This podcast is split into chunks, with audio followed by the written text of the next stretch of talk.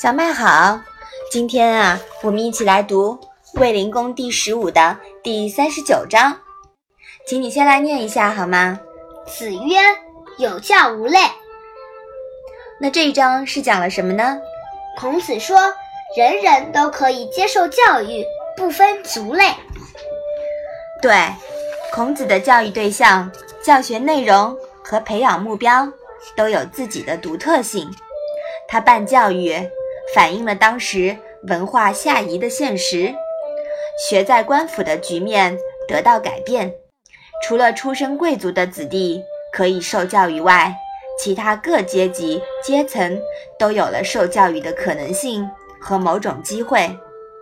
他广招门徒，只要诚心好学，不分种族氏族，都可以到他的门下受教育。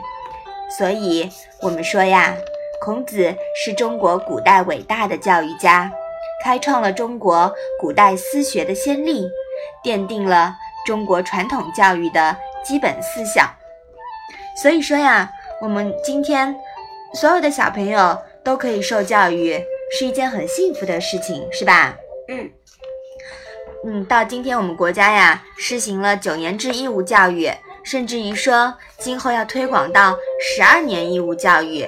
也充分体现了我们国家教育方面的一种先进性。那，你是不是要好好的学习啊？珍惜我们现在的教育机会。嗯，对，你看以前最最早的一些人呀，他们不是每个人都有受教育的机会的，是吧？嗯，好，我们把这一章啊再来读一下。